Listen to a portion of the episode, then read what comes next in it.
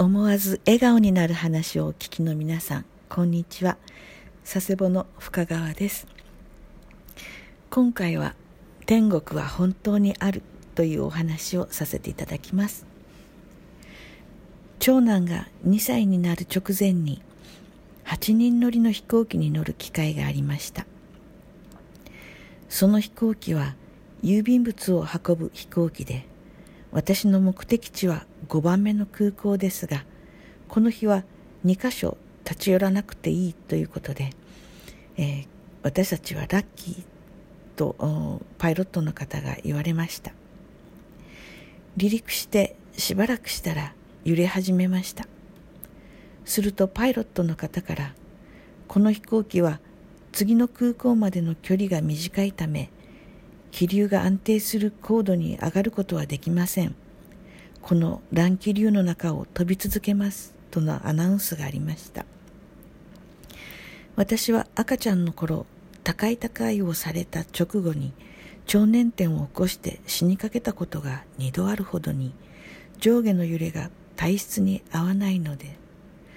ドンと突き上げられてはストンと落ち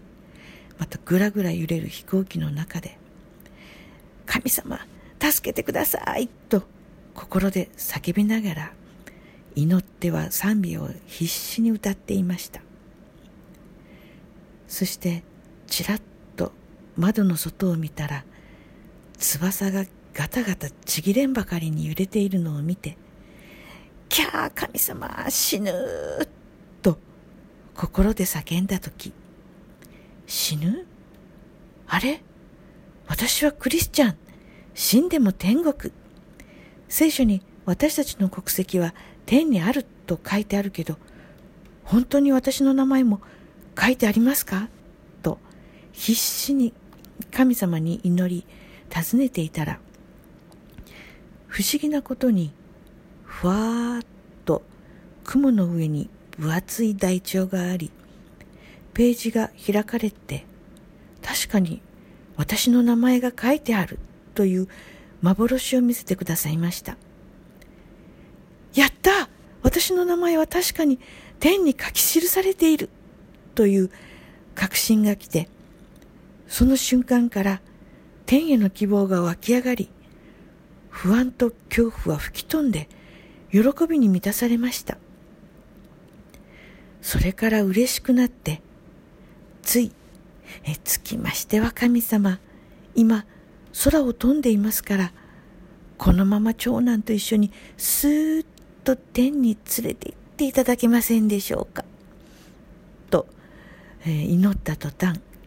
スーッと着陸しました。あと2回この揺れの中を飛ぶことも感謝しますと祈りつつも降りた小さな空港にバスや電車に乗り換えられないか見回しましたがそれは全くなくまた飛行機に乗り込みました。しかしその後は全く揺れることなく目的地に着きました。